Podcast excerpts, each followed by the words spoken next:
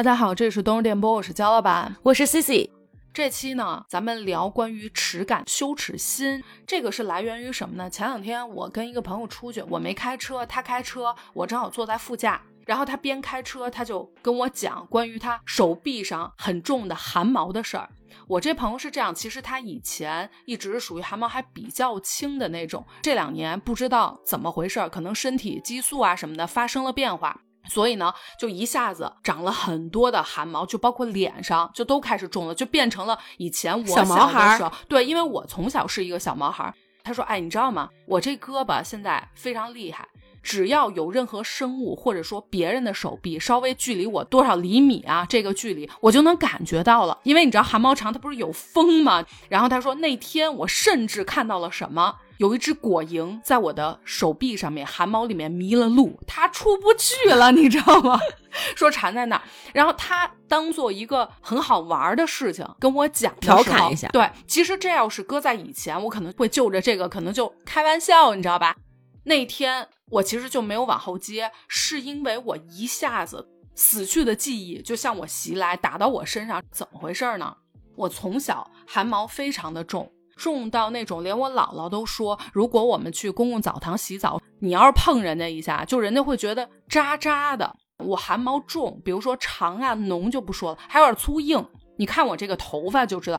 我跟大家说一下，我是属于那种汗毛非常重，颜色也重，所以毛发非常茂密、茂盛这种。对，所以我的眉毛啊、睫毛，包括头发，看着就都是那种非常深的颜色，非常非常黑。对，所以你可以想象，如果这种毛发它长在你的身体上面，那它一定是会觉得有点扎、有点支棱那种感觉。但是特别小的时候，我对这个没有太多的概念。到大概初中左右的时候，我就觉得这个事情让我非常非常的受不了。那个时候我会开始有点抗拒穿短裤，到夏天的时候，但是短袖总得穿吧，太热了。我在穿短袖的时候，我好像永远是想把我这个手给遮起来，就我想当杨过，还是双臂全给我断了，我都是背在后头，就是因为我自己觉得体毛特别重这个事情，就我就觉得非常耻辱，对我都不知道这种这种羞耻心到底是哪儿来的。熟悉咱们的听友应该知道，我本身肤色就还有点白，你知道非常白，在一个白人身上再长那么多的更明显，非常的明显。我就觉得我的身体为什么在长头发，就是这种感觉。然后呢，我又不知道怎么去解决这个事情，直到有一次是什么点燃了我呢？当时你记得吗？咱们小时候时不常会换同桌，就是那种一列一列轮换一下座位。对对对。然后呢，当时我新调过来这个同桌，就是我从小最讨厌那种贱不嗖的，然后嘴也特别贱，然后非常非常欠的一个男生。然后当时呢，已经响铃了，要开始上课了，我正好在准备下一堂的书。然后他突然间就指着我的手说：“大家看一眼，他这怎么都长汗毛了？说怎么还有人在手指头上长汗毛？”然后他还在那笑，他觉得是一个非常好笑的事情。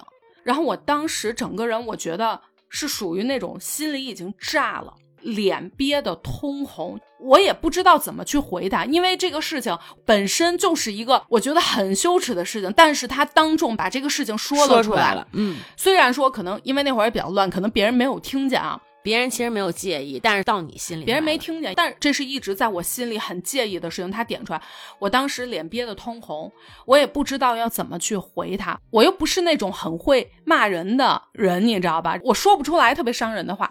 然后我当时就骂了一句粗口，并且把我的书直接就朝他打过去了，可能以这个去对发泄。我当下那个感觉，我今天回忆起来，我都觉得简直真的是灾难，非常的挫败，又觉得非常的耻感特别重，然后又觉得怪自己，但是我又改变不了，我就觉得为什么我天生是是这样的？当时还比较小，你也不知道可以剃毛啊什么的。这个事情之后，我就一直在想，我到底有什么办法？可以改变这个事情，因为对我来说啊，我的耻感，因为更多时候是你自己嘛。我选择的是去解决它。如果我解决了，我不就没有这个感觉了吗？然后呢，我当时什么脱毛膏啊，剃的一次性刮，真的给我刮的浑身都是伤。直到可能那会儿高中了吧，有一天我妈看我在那儿刮呢，你知道这个东西是越刮越长，而且越粗硬。本身我已经很粗硬了。我妈呢给我淘汰了一个那会儿不知道飞利浦还是松下那种脱脱毛毛仪机，对，它的那个刀口是非常窄的，就很小，是一有点像个小方拔的一样。你可以选模式是拔还是剃，关键是你知道我浑身汗毛这么重的情况下，你要是全身剃了，它是一个非常非常费时间的事情，而且非常疼。对对我来说必须选拔毛，就那么疼我也忍着。所以从那之后就变成我每周，因为我是上寄宿学校，我必须要花两到三个小时去处理我汗毛的这个事情。其实我也觉得很烦，就很麻烦。而且你想那会儿我还不如花这时间玩一下什么的，嗯我干嘛要干这个事儿？但我不得不，所以从那个时候我就开始了漫长的剃毛之旅。然后后来呢，应该是大学已经毕业的时候，当时我无意中就知道了有医美的技术永久脱毛这个事情，冰点那个时候燃起了我的希望，我的希望就来了。原来这个事情可以这样解决，而且当时宣传的是永久脱毛，嗯就是说再也不长了，而且我每周不用花这么多时间去干这个事儿了，我立刻整了个年卡，来，咱全身就给它脱了。我真的是夸张到连我的脸上都很重的汗毛。如果说不脱的话，就是你比如说你上这个面霜的时候，人家是上在皮肤上，老子是上在汗毛上，就你必须对。然后今天我觉得我能聊出来，就是因为我彻底摆脱掉它了，我才觉得哦，这个事情我不觉得耻感了，是因为我把它给解决了。就如果说没有这种技术解决不了的话，我依旧我觉得我不知道怎么对抗自己这个羞耻心。其实谁会关注你呢？而且这个事情可能也不是什么特别大的事情，在别人看来，但是就是自己给自己的。我觉得这种耻感一般来说还是自己给自己的吧，不在于外在。哎，你知道，就我刚刚说的那个朋友，昨天我们正好在聊的时候，我就说到我们会录一期这样的节目，然后他说：“嚯，耻感说高深了呀。”他就以为是聊点什么菊与刀啊，聊点什么就日本这种什么嗯耻感文化。我说不不不，我们整的是最日常的，没有这么高深的，就是因为汗毛这个事情拉回到了，小的时候的一段记忆，它一定是非常剧烈的，我才能够这么强烈的能感受到。没错没错因为在小的时候，我觉得很多时候是你不知道怎么去解决、没错，去排解，嗯然后是掩盖，就是好像掩耳盗铃这种。我记得小的时候就戴眼镜儿这件事儿，就会让我感觉非常的有耻感。嗯那时候也是轮换座位嘛，一个是从左到右的轮，另外一个呢是从前到后的轮。但是这时候你就会发现，你眼睛看不见。我那时候其实已经眼睛不好了，但你就好像觉得眼睛不好这件事儿是一件让自己有耻感的事儿，嗯所以我就眯着眼睛，就觉得我看得见。哎，你不觉得戴眼镜就是学霸吗？就我学习好不好，我戴一眼镜我都努力。我上学的的时候没有觉得戴眼镜是一件学霸的事儿，就是我好像必须得眼睛好。主要是吧，戴了眼镜我也不是学霸，这事儿更耻辱。就你说我要学习好也就算了，我又不好，还爱玩，结果我还近视了。甚至有一次到什么情况啊？我们那时候认的是那个日文的假名，老师给我指这个黑板的时候，其实我是因为看不见，所以我不会读，但是老师并不知道，就觉得就好像你是没有好好学习我。教了老半天了，你这然后老师当时的话还有点批评这种，但是你是不敢说我看不见的，不光是老师你不敢说，你跟旁边的同学可能还要跟同学借笔记，就说上课光我听讲来的，我没有记笔记，而不是因为我看不见。到后面的话实在是不行了，咱就得配眼镜去了。所以我刚戴第一副眼镜的时候就已经两百多度了，度数已经不低了。这时候还是羞于戴眼镜，我只有上课的时候我会戴上眼镜，下课马上就摘了。就即便是看不见，我瞎着，我也觉得我眼睛好，好像是一件让我感觉骄傲的事情。对，不是说觉得什么学霸什么的，觉得戴眼镜这件事儿就是让我觉得非常的有耻感。大家可以回听一下之前我们聊过有一期关于眼睛眼镜儿的故事，然后这个里头除了刚刚 C C 讲的这个以外，还有很多特别有意思的，叫朋友你戴眼镜儿了吗之类的啊，大家可以回听一下。除了戴眼镜以外，还有眼睛这个事儿。我的眼睛是什么样呢？是比一般的人眼睛要大的，在我这个五官的这个分配上面，我的眼睛不光大，而且我那个双眼皮儿是那种有点欧式，就是非常宽的这种，非常明显。在小学的时候呢，我们每年有那个卫生所到学校来帮我们体检，就是好几个班一块儿。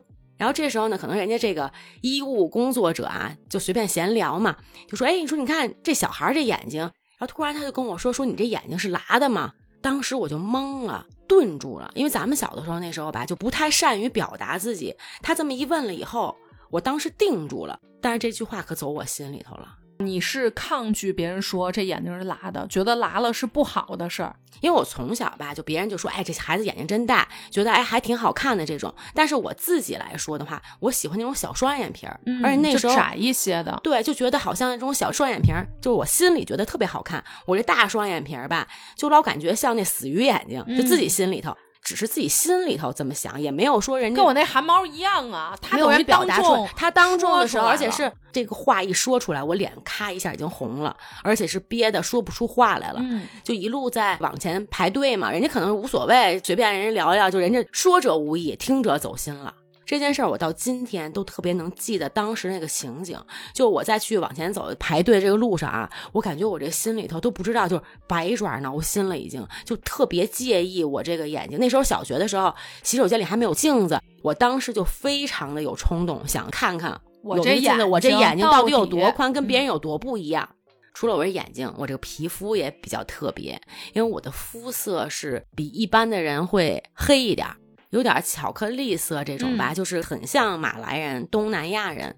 其实从小来说的话，就还好，就是没有说被肤色所困扰的。但我知道，就是说我比一般人的肤色要深，心里头还是会。稍微有一点羡慕皮肤，因为我觉得一个人他很难完全的不介意社会或者他人对你的这个评价，因为他是有一个评价体系的。尤其是你说咱们这种天天美白广告，然后包括大人见了小孩都会说：“哎呦，这小孩真好嘿，这么白。”他好像是一夸奖，就从来好像咱们生活的环境中没有人说：“哎，这小孩真可爱，黑黑的。”所以多少我觉得可能心里还是有点涟漪。而且咱们，我觉得亚洲人的话，还是以白为审美不一样，对审美以白为美这种。但后面我到新加坡了以后，我突然自信了很多，就是我这个肤色到那边外国人是非常喜欢的，而且像印度人、马来人，他们肤色都是比较深的，对，所以大家都会说，哎，这个皮肤好漂亮，就会觉得你是故意去晒太阳晒成这个颜色吗？一下自信来了，就感觉我自己是天下最美啊，这皮肤。但是当我再回到中国的时候。其实我自己本身是一个从不太自信到非常之自信，到现在的话，这个回去了，现在比那个不太自信更过了，就是有点儿，就有一段时间吧，因为现在也会有美黑的。可能别人跟我聊天说：“哎，说你这皮肤你是去晒黑了吗？”啊，不是，我天生就这个肤色。但是在一刹那的时候，你还是会有一点觉得被拉回来这种感觉。我还是找一个地洞钻一钻吧。对，就是你说不是的时候，你其实是不自信的，但是你又不会说好像我就是晒的，就因为我确实不是晒的。哎，说明有点纠结。咱们还是得，我就说我这是晒的，其实就挺好的，其实挺完事儿了，对，就没有后续了。皮肤真健康。咱还是有点诚实，所以这个时候你心里面会稍微不像小的时候，还是有点异样，有一点对，有一点这个小涟漪这种感觉。咱这皮肤啊，虽然有点小涟漪了，眼睛一下自信了。这几年咱这流行趋势全是欧式大双眼皮儿，没有前几年，哎呦前几年的时候，同样一个事情，说，哎，你这眼睛是拉的吗？在小的时候，那简直困扰了我很多年，在心里头都不敢想那件事儿。可是到今天来说，我发现我说我这双眼皮是拉的以后，一下拉近了我跟邻居的距离了。就那大妈问：“哎，说你这眼睛是拉的吗？”我说：“啊我这是拉的。”哎呀，我闺女上星期也拉，你这在哪儿拉的呀？你这确实挺不错的，你这恢复的，这也确实眼睛真是挺漂亮的。我说是，我说我这个好多年前弄的了，长得越来越自然。然后人家这还有点就是要跟我加微信 咨询咨询，然后俩人这以后。可以一块医美了，对。外形上头啊，我还有一个是关于我这个脚指甲盖儿。你瞅瞅咱这多细，连指甲盖儿都能让我有耻 感。我这脚指甲盖是这样的，之前咱们可能是在有一期叫什么，咱们讲了一些生病，大家可以去找一下啊。我就跟大家说过，我在小学的时候就发现我有这个甲沟炎，就是两个大拇哥，关键是四边儿，它不是说各一边，是四边全都有。然后呢，那个时候是进行了两次手术。大家知道甲沟炎这个手术是要把整个指甲拔掉的，或者说切一半让它重新长。重点是在你进行了这种拔指甲盖的手术之后，你的指甲盖其实是不能长回到原来那个样子的。比如说啊，咱们如果只切了左边的这一边，它长出来中间它是会有那种，就感觉好像裂开一样，它是分层的，它不是咱们原始的指甲盖那样。所以呢，在我做了两次这个手术之后，我就发现我这指甲盖变成了这种分层，并且呢，它开始长得非常的软，然后那个形状也长不到原始规整的形状。你能想象一个人的指甲，比如中间或者说三分之一处，哎，劈开了那种感觉，就有点跟爆炸头似的，指甲的爆炸头。从那之后穿不了凉鞋了，就会觉得非常非常的羞耻这个事情。然后，然而。咱们在长大之后也给它解决了。在夏天的时候，我不是爱穿点人字拖啊、凉鞋这种吗？咱们指甲油给它上上，这不就遮上吗？看不见，看不见。对。但如果说，比如在冬天的时候，我不涂指甲油的时候，有时候在家也没穿袜子，如果这个时候自己我不经意的看一下我这个脚脚指甲了，我还是会觉得不是特别的自然，我就会立刻把我的目光收回来，继续看电视或者看一个什么，就其实还是会有的。除了外形以外啊，这几年咱们讨论的月经羞耻这个问题，我觉得我小的时候就有。那个年代呢，可能最早的也就是小学五六年级，对，就知道有这个事儿了。当时呢，我的家里头啊，就是我妈妈和我外婆他们没有跟我聊过这个事儿。初二的时候有这个生理卫生课，但是初一的时候还没有。但是我觉得不像现在，可能小孩他们会有一点好奇。我觉得那个时候就会觉得这件事儿是一件非常需要遮掩的事情。对你一点都不好奇，但是你又会很担心，如果这一天到来到来怎么办？然后又没有说给我买这个卫生巾，而且在很长一段时间，可能在整个初中阶段，我都耻于去买这个卫生巾。就每次买这个卫生巾的时候，都是买好多东西，超市里面的悄没声混一个那种。对，然后得在这堆吃的里头，我得把它塞到底下，人家在扫码的时候就会拿过来了，是那种不经意间的。就我绝对是不敢说光买两包卫生巾，而且每次去结账的话，如果是我一个人啊，我就会有点。最好是慢一点，就先别结到。内心整个这个过程，我感觉跟做贼的一样。哎，其实我有一好办法，其实你应该偷两包，就不用结账了，直接撕开以后拿两片。这个就像到现在很多成年人去买避孕套的时候也会有会的，我现在也会。关于月经羞耻这个事儿，其实很奇怪，我从小是没有的，我是可以大大方方去买换卫生巾，但是我发现我会有同学有，哎，我就问你啊，你正好来的时候，课间中途你要换的时候，你是不是那种偷摸，恨不得藏袖子里，然后从书包里头转移到袖子里，袖子里转移到兜里，就那种非常怕让别人看见，你是这种吗？那必须的呀，而且我那时候会专门拿一个包。就一个专门装，专门装它，哦，装它，我还不敢拿出这个袋儿来。就是你好像觉得拿着这个上厕所，人就知道你要干什么去了，而且知道你里头装的是什么。对，所以我就确实自己就会袋儿里头，在书包里头一到袖子里头，然后从这个袖子里头，然后得塞回去，生怕掉出来。好家伙，我觉得啊，违禁药品都没您这麻烦。我虽然没有，但我发现当年我很多同学就是这么做的，跟你一模一样。你就是我那些同学。像有的同学可能没有互相借的时候，就那感觉啊，进行了什么不得了的交易，就两个人得先有吗？还是暗号？关键是那一方说嗯，然后这个呢就会默默的移过去，就是你不能是一个像比如咱俩现在录音的距离，那不能够，身体得贴着，贴着之后从袖子这个袖子传输到对，传输到另外一个袖子。我当时看见这些操作之后，我就是觉得好复杂呀！就为什么你就不能直接给他呢？我当时因为不能理解，到现在才知道哦，因为他们对这个事儿是觉得非常羞耻的，所以必须得掩盖。而且那时候有点羡慕，比如说初二。还没有来的人就哎，太羡慕了。你说说，人家怎么没来，我怎么就来了？就是这种心理，有点还比较，觉得哎呀，人要五年级、六年级的那个，哎呀，我比他好多了。我要五年级、六年级的时候可怎么办？就现在毕竟年龄稍微大一点了，有点心理承受能力。你说这要五六年级的时候得多困扰我？办呀？对，但是你还是会羡慕。哎呀，要是有那个一辈子都不用来的人就好了。就当时不光是说。大姨妈这个事儿，我觉得那时候身体发育这件事儿也是非常没错，困扰到大家吧。我们当时啊，这校服是纯白色的，上衣和裤子都是白色的。下面这白裤子你就开始担心了。哎呀，这要是侧漏了怎么办呀？就也没有说想现在里头穿一个什么安全裤，那时候就没有这个概念，但是就会很担心。然后有的时候会把那个校服系在腰上，生怕是是个办法。然后，但是上衣的话，那时候我觉得我们家长好像也没有这概念，说给你买一个小背心儿。呃，背心儿是一直穿，因为女孩子肯定这个校服里头那白的必须得穿背心儿。但是那时候你开始发育了，你就会觉得好像。穿个那种内衣的话，后头有个带儿，就让人能看出来。哎，我跟你说，夏天真是不千万不可能，得穿一个这样的内衣，然后再穿一背心儿，再穿一个我们那个 尼龙白校服，就巨热。但是绝对说是那个压胸的，绝对不会说像现在就不能去面对这个事儿，都是含胸驼背。然后上体育课呀什么的，不是得穿短袖吗？如果说不是体育课的话，就尽量甭管多热的天，在这个白色的尼龙短袖外头，还得穿上我们那绿校服。就是不要让人看出来我已经发育了。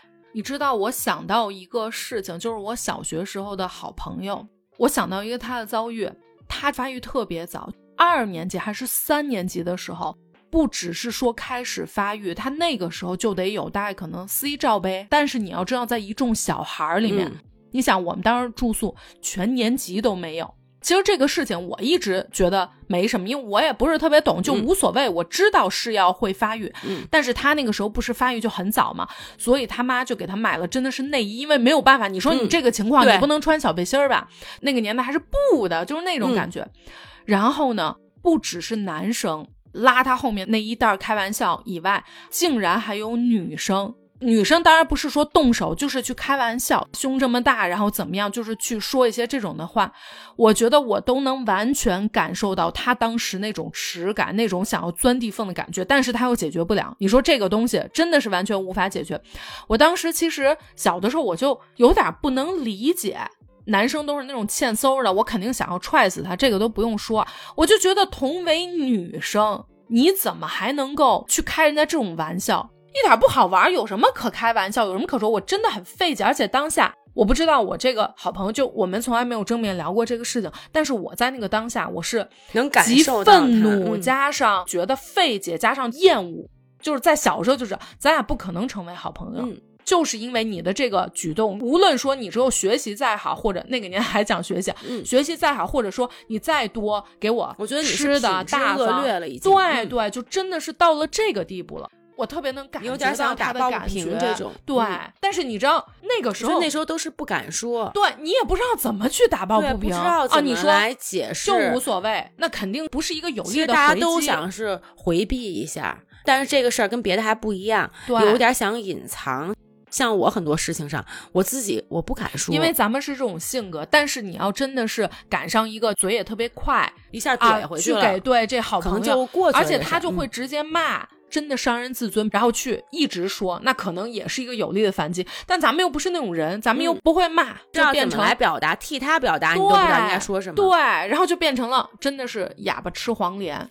我一个好朋友是在高中的时候吧，他因为特别瘦，特别小，然后他是平胸，就大也不行，小也不行，大也不行，小也不行。男生就觉得你看这个跟男的一样。一点也不美，对，然后他就会觉得很多年他都有点抬不起头来，就会觉得有点被暴力吧，也算是，就他自己心里面也是会让他觉得很有身材霸凌，身材霸凌，就也不敢好像指出你你不许这么说呀什么的，就是完全默默在心里。所以我跟你说，我一直到今天，我是个成年人了，我都会觉得我从小真的是反感厌恶那些爱瞎开玩笑见招的男孩这个事儿。我不为此抱歉，就我恨不得得弄死他、打他那种感觉。可能他们也想，但我觉得你对别人的影响真的是非常非常的大。如果说今天我有一个孩子，我都会跟他说：如果你要是在上学的时候碰上这种，对，你就弄他。像发生在我自己亲身的一个事儿啊，我同学呀，这夏天的时候确实弄在裤子上了，我看见了，但是我心里头就是不敢跟他说。啊，我能理解你这种。我是跟人家说了以后，我是怕人家很尴尬，可是我又很想告诉他，内心戏简直了。我要不要跟他说？我别说了。但我觉得不说了以后，我明明看见了还不说，对，然后又不告诉你，对对对。那别人看见以后，尤其男生看见了以后，就没有个人告诉他。但是最终我还是选择了没有说。就我觉得我说了以后，人家什么反应呢？我会这么想。这个就特别像现在，比如说你有时候会看见，可能有的人去完洗手间，但是他那个纸巾。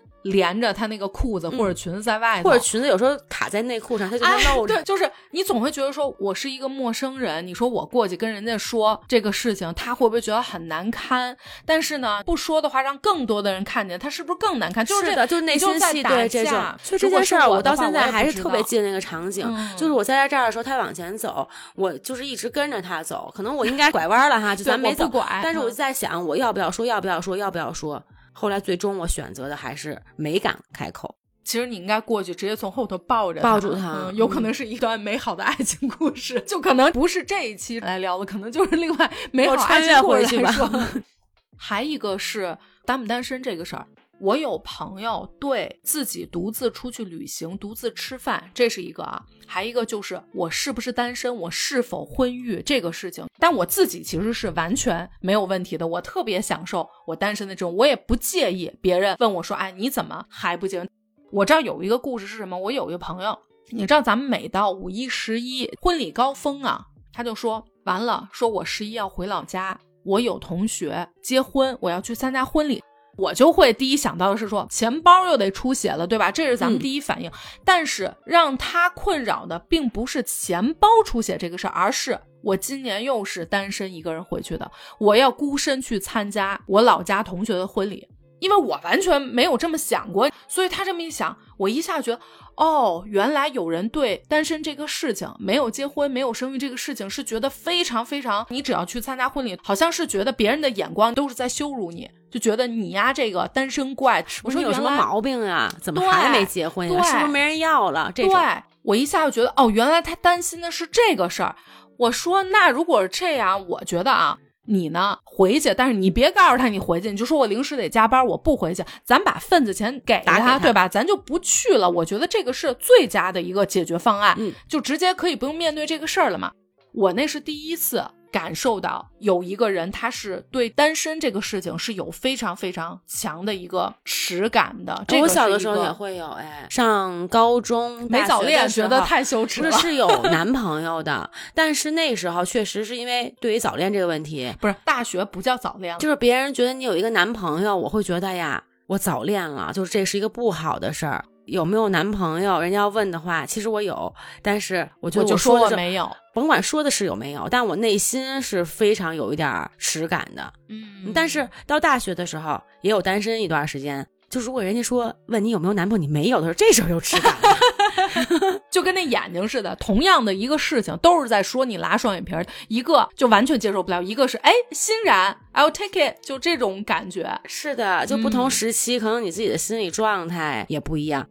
除了说这个婚育否啊，关于独自旅行和吃饭这个事情，当然可能它也代表着，正是因为你是单身，所以你会独自去做这个事情，就大部分人会默认。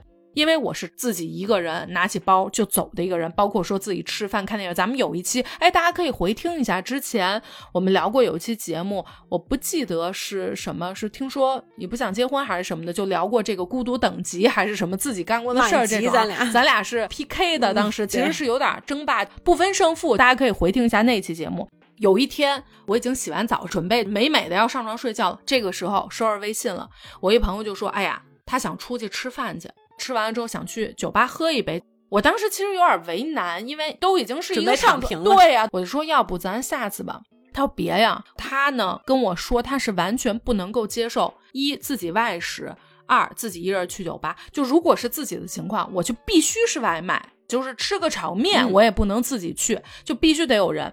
尤其他说要到酒吧这事儿，你要让我自己去，我觉得这事儿真的完了，我就找一地洞钻进去，他就完全不行，就来来回回磨我，然后就讲他其实也是会有比较严重的关于单身。或者自己做很多事情，这个你要说一个人去酒吧这种，就比如说我是想喝一杯，我只能在家里解决这个问题。就我自己去的话，我可能在那个门口的话，我得踱步，就我也迈不 进去。哎，你可以这样，你进去要一杯，在门口边踱步边喝，这样大家这个外带一杯酒。对，人家还以为新请的一个保安。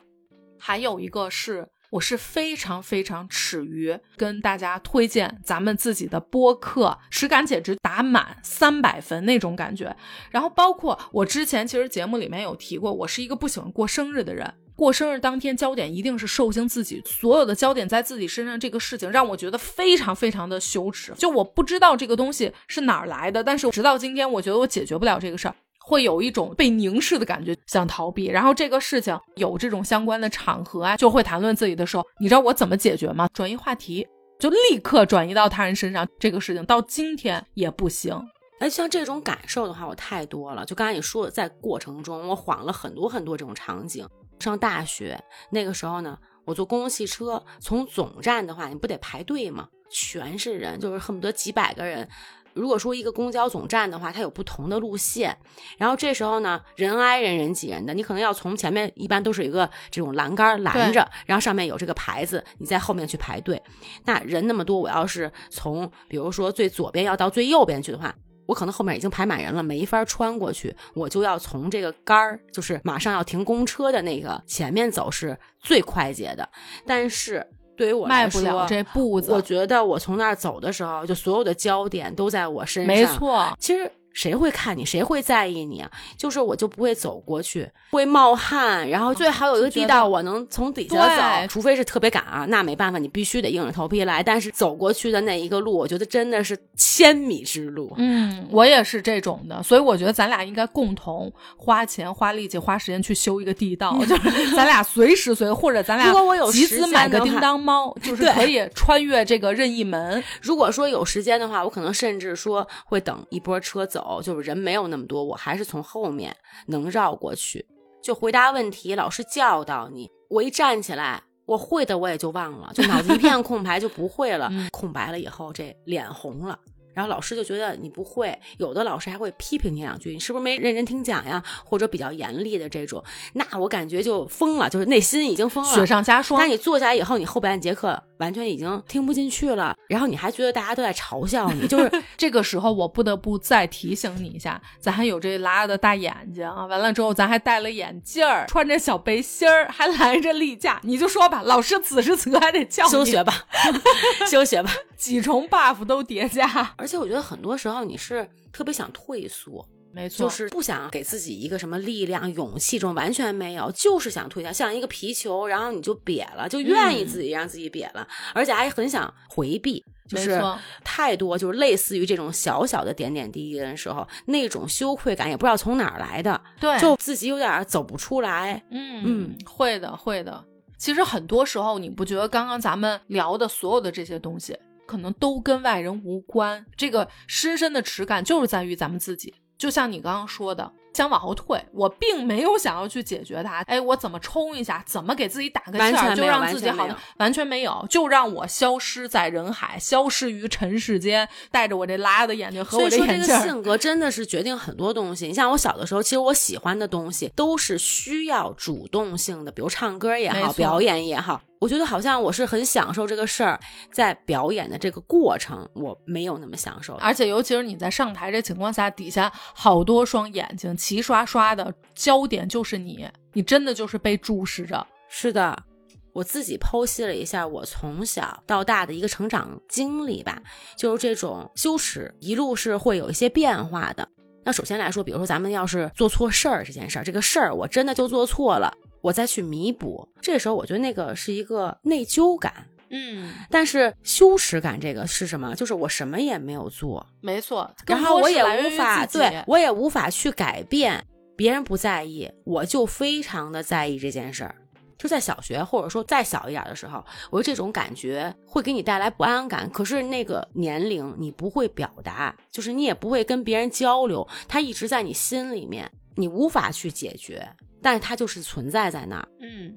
到成长中了以后，我觉得长大了嘛，你就会有一个自我的一个防御机制，就你能知道啊，这个事儿是怎么回事，就最起码在心里自己能明白。小的时候，我觉得你自己都弄不明白是为什么。现在回想起来，就感觉啊，那时候好傻呀。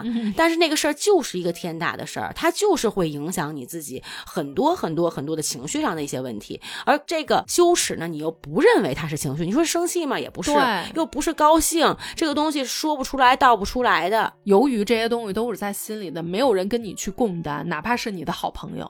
就更是有一种孤独的那种感觉，觉得哎呀，这些东西不知道要怎么说，然后别人也没有人来问我，我就不知道。可能小的时候就是唯一一点好，就是小孩可能忘得快，但是很快，如果再有这件事发生的时候，他又回来了，他又回来了，经常会出现反反复复的。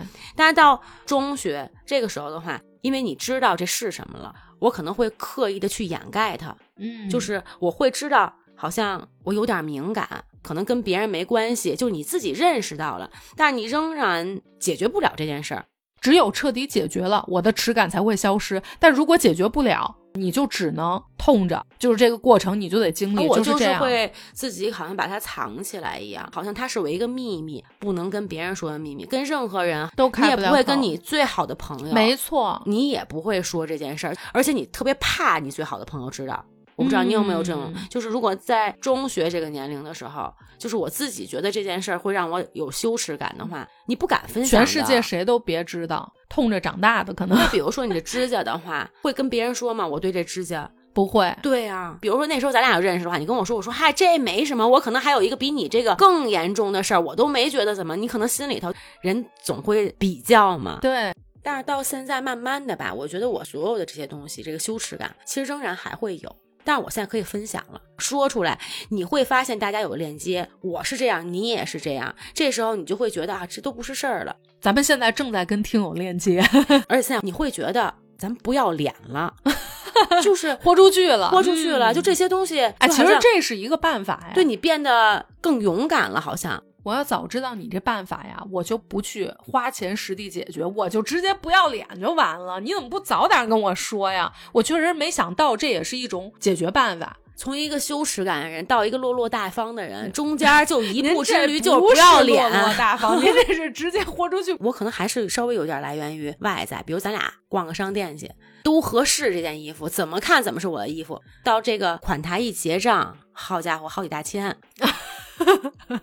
跑吧，咱拿着衣服抢吧。我买还是不买？我这放下了，就感觉人看不起我，嗯，没钱，对吧？你这试了这么多，这么好，那么好，到这儿以后就感觉有点碍于面子，临门一脚。对，这时候我就觉得，哎呀，我这下个月可能得吃糠咽菜了。但是买这衣服吧，不买也不行，是买了也不行。这时候又会那个羞耻感，跟小的时候是完全不一样。但是内心里头那种感受，因为你所以买吧，就硬着头皮咱们来吧。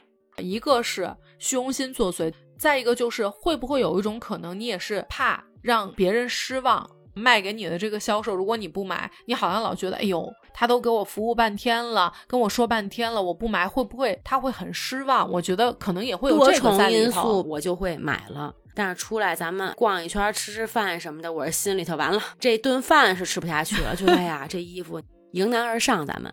直接进去，哎呀，想来想去，这件衣服还是不太合适，这儿不合适，那儿不合适，咱们可以退了。我真干出这种的事儿哦，当下先买了，我之后我再退去，是一个销售吗？如果是一个的话，你这不是更加深了这种感觉？但是我自己过不去啊，所以这时候我可能就真的那不要脸就来了，咱就直接退了，咱就说咱结账时候虽然咱现在有点没面子，但是钱回来了，咱俩在消费上面啊。是完全不一样的这种耻感。如果我坐头等舱或者公务舱，我竟然会有非常非常大的耻感。多数的人是会以你有这种高消费啊，或者是享受更多的东西，是觉得值得去炫耀，或者说心里是觉得肯定自己。可能我觉得我是那种不配得感特别重的一个人。从小咱俩都是跟姥姥姥爷长大的。整个大的社会环境、社会语境都还是说歌颂苦难。如果说你要是去享受了，这是一个不对的事情，享受是不对的，你必须得受苦，是这种感觉。但是你明明就是腰不好啊，你的钱也可以负担这个，你为什么会觉得这么羞耻呢？我觉得可能跟这个有关系，尤其是你看，我从小我姥姥爷都跟我说的这个，吃苦是福啊什么的，咱必须得苦下去，咱这辈子就得苦着。从小就是这样。我小的时候，我拿了我自己的零花钱，请我闺蜜去麦当劳。这个咱们也讲过这件事儿啊。然后我们两个人一人买了个甜筒冰激凌，是非常高兴的一个事儿。结果出来的时候碰上我班主任了，哎，我感觉完了，我跟你说，我天塌了。我竟然当着我班主任的面花钱了你，花钱了，然后你还请同学吃冰激凌，你就会觉得呀，不知道哪来的那股羞耻感，而且非常的害怕。嗯，前一段时间呢，就我一同事就聊起来，就说呀，他每天就看着咖啡馆里头，现在年轻人都不用上班，点杯咖啡，在那坐着聊聊天儿，他们就觉得，就是现在这个社会就完了，这不得读读书呀，就能在咖啡馆坐着呢，就这年轻人怎么都现在是这样呢？嗯我想，哎呀，这不就我特向往那生活吗？这不就是我跟我闺蜜说，咱今天逃半天班儿，咱就上那咖啡馆坐会儿，看看人，感觉哎呀，太享受了。这个就像现在很多人请假和休假这个事情，明明这就是你应得的，你每年就是应该有年假呀，你生病了就是应该请假，对吧？你就是应该劳逸结合有休息，但。不行，这个假要是请了之后，都觉得恨不得我今天一定要做一些什么事情是辅助我工作的，要不然我会觉得，哎，怎么能这样呢？我怎么能够安远安然的去休息呢？我得一直跑啊，我怎么就能坐下来乘凉呢？这是乘凉的时候吗？我得要跑到一百岁。你如果今天没有往前走一步，就你今天如果说，哎，我就悠闲的休息一会儿这件事儿，就应该你觉得羞耻。你要不觉得羞耻，你就不对你这个思想有问题了。没错，身体和脑力都能休息好，可能你才能更好的创造价值。没错。但是咱们不能接受不了这事儿这个时间，对不可以。接受不了你最好是不停的在运转。还有一个是病耻感。我呢有一个朋友，他是有那种先天的皮肤病，可能跟我这种又不太一样。嗯他是那种可能有点牛皮癣，身上就有点一块儿一块儿这种。他都觉得跟我说这个事情都是非常非常接受不了的事儿。皮肤病的这个藏着掖着，真的，如果我是当事人的话，我也会非常之能共情到，对，就包括我现在去看妇科这件事儿，依然还是很依困扰。然还是很困扰。就是一进去以后，可能我今天有点不舒服或者什么，我就感觉我先得解释一番跟医生。对人医生来说，就说你什么病情，你不用那么多铺垫，但是我先得，哎，我这怎么回事儿？我发生了什么？我为什么？我现在觉得不舒服？你自己就先得好像为自己去解释一番。是因为咱们自己心里面预设了，好像别人会对咱们进行荡妇羞辱，自己一路的哎呦，铺 太。多了！你知道，就那时候人家会问你。你生过小孩吗？你有几个小孩？就每一次人家问这个问题的时候，在我都鞭打你磕磕巴巴，就是我最怕的就是妇科。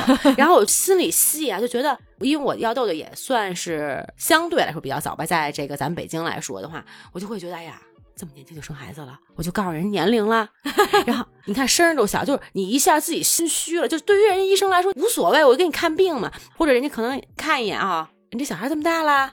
这个要孩子挺早的，人在这给你一句，我就哇塞慌了，我感觉我这当年咱没努力，咱光生孩子了，就你自己就会啊那么多那么多的戏。我以为你会更介意的是，医生会问你我说结没结婚，有没有固定性伴侣啊那这些更是了，我就说这些东西方方面面全都会让我，所以这个是不是做头等做舱做人工流产，嗯，对吧？？人家也会问你，就是你说没有的时候你都虚，我能理解。对我一只要一坐在那凳儿上，我就开始紧张了，有点乱了，慌了。哎，我对这些还好，但是有一个我是真的确实是有点难为情。每年在做体检的时候，他会有一个肛检，就肛门检查，嗯他才能知道你是不是痔疮，或者说嗯能查出那个直肠类的嗯这种。对，好多人是完全不完全做不了。我呢是做的，但是嗯每一次你知道嗯撅着我那屁股的时候。嗯我不知道这个耻感到底来源于哪儿，是因为它是一个非常隐私的事情，还是说因为我觉得好像感觉我跟一个动物一样，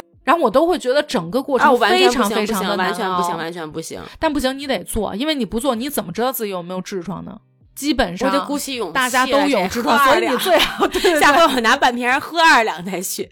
而且妇我也科检查的话，其实有炎症是正常的，就很长时间我不知道，然后我觉得哎呀，我这么我怎么老有炎症我？这么注意卫生，而且我用洗衣液、用护垫，反正就是哎，你就是这些用出对，后来我跟你一说，你跟我说你不要用这些东西，而且上一次我碰到了一个老大夫，然后我跟人家你知道吗？絮叨絮叨絮叨，人家老太太都快烦死了。我都听着，然后后来人家跟我说，说你这个有炎症，我觉得哎呀，就是我这么干净一人，对，然后他就会直接跟我说你少用护垫，纯棉的，别穿那个蕾丝的那种 内裤，然后你不要用那些化学的东西，用化学东西用的太多了，我才知道哦，这些东西其实跟我的个人生活没有任何的关系。对，嗯就是你会觉得哎呀，我就感觉我得解释解释，我这没有多个，我倒想有呢哈，就没有。包括说去买安全套这件事儿，嗯就我至今啊从来没有过。就如果说我交一男朋友，他让我去买，完了，我跟你说，直接咱们就可以分手了。就我觉得，哇塞，连这件事儿你都让我去做，我觉得这个甭说开口了，我可能拿过去结账的时候，就跟我当年买卫生巾的时候是一个感觉。嗯其实挺正常，就现在很理性的想啊，我也觉得没什么，这有什么呀？保护自己嘛，对吧？哎，你们俩可以互相合作，你知道怎么着吗？你呢是羞于买避孕套，让他去，然后他呢，你知道很多男的都是特别羞于去买卫生买卫巾生巾的，然后你去买卫生啊巾，所以你们俩就正好对，所合以下作了可以。回我们相亲，先把这个事儿体验一下，然后看看怎么样，感觉 先把合不合适？对对对，嗯咱们这样，咱们相亲的时候把这期节目弄过来，你看这些是所有我这个耻感的事儿，来吧，你就告诉我你哪些东西是耻感。是能共鸣还是能互补？然后我再看看咱俩这合不合适。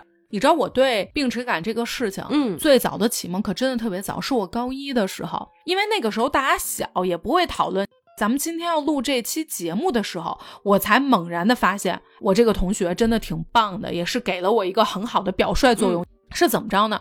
我这个同学啊，是一个转校生，也不怎么太跟班里别的同学说话，常年都是自己啊什么的。然后呢，我是坐他前头，所以我们俩交流的会比较多。有一天我忘了聊什么东西，他就说我转过来是因为我要怎么怎么样，而且呢我有抑郁症，就接着往下说了。哎，当时他说完，他可能觉得没有什么，我一下子觉得，哎呦，我这个同学有点跟我敞开心扉了。他有情绪病这种这么私密的事情，他竟然都告诉我了。其实我当时是这样以为的，嗯但是到今天我再来想这个事情，其实并不是，是因为他能够坦然面对这个事情，他对这个没有任何的羞耻感，所以我可以正常说，我可以跟你说，我就可以跟 C C 说，我可以跟小 A 说，小 B 说，我就是有抑郁症，是这样，而不是说他真的好像多跟我交心才说这个。所以我觉得这个，哎，这要我小的时候，我得疯了。就是是如果是我自己，别人知道了这件事儿，我估计我能疯了，就转校休学。就如果是这种情况，嗯 就当年的我。对但是现在，自打我不要脸以后啊，都不是事儿。真的不是事儿，而且我经常会问这个问那个。哎呀，我最近睡眠不好，有点抑郁情绪，我会不会抑郁症了呀？你说以前是不是自己太要求完美了？就好像想象中想做一个更完美的人，对自己要求很高，才会这么多的内心戏，这么多的好像是羞耻感，就对自己的束缚。条条框框束缚太多，就是咱们总是活在一个很小的范围内，咱们不是那种束缚广阔的。对，没错。现在就又有点过于放飞了。过于放飞了，就是好像对自己没什么要求了，而且过于有点纵容自己，都能包容自己了。咱俩一会儿、啊、无所谓完音，咱就上隔壁敲门去，说你这今年体检做没做啊？刚检做没做呀？我可是做了的，我这个痔疮那可是我得跟你讲讲了，得到这种程度了。其实这期我觉得想要传递给咱们听友的是有很重的耻感，其实也无所谓，关键是把咱俩这种耻感拿出来跟大家说，就希望大家听见之后，哎呀，竟然还有这样的。大家听一听，一笑置之，哎，好像我心也能，哪怕是片刻，觉得哟，他俩都这样了，对吧？对对对。今天咱们聊了这么多，如果说大家有跟我和 C C 一样相同的感受、经历和故事的话，大家一定给我们留言，咱们在评论区见。大家分享一下压抑在心里许久的故事，反正咱们都是匿名上网嘛，对吧？除了咱这不要脸以外，还有没有什么能自己宽慰自己的方法？对也帮我们给我们留言。嗯，那行，今天咱们就先聊到这儿，感谢大家收听本期的都市电波，我是焦老板，我是 C C，咱们下周见，拜拜，拜拜。